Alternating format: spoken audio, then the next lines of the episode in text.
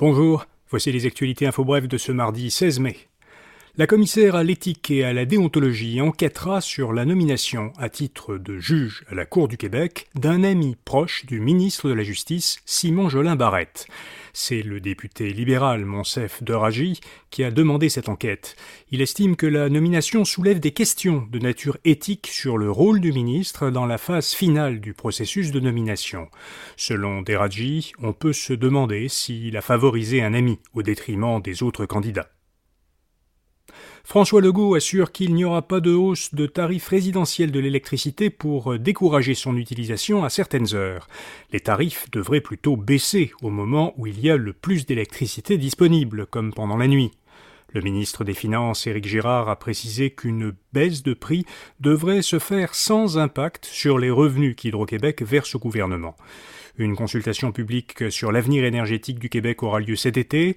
Le ministre de l'économie et de l'énergie, Pierre Fitzgibbon, déposera ensuite cet automne un projet de loi sur la sobriété énergétique.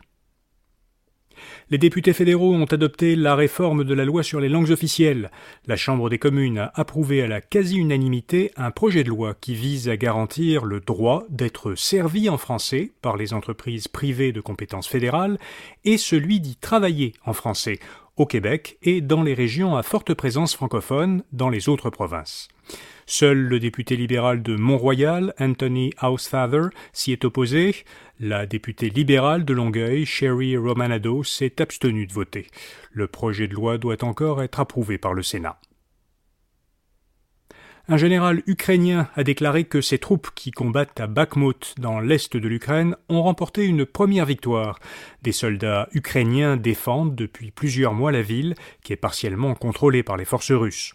De son côté, Volodymyr Zelensky vient de conclure une tournée européenne qui l'a amené en Italie, en Allemagne, en France et en Grande-Bretagne.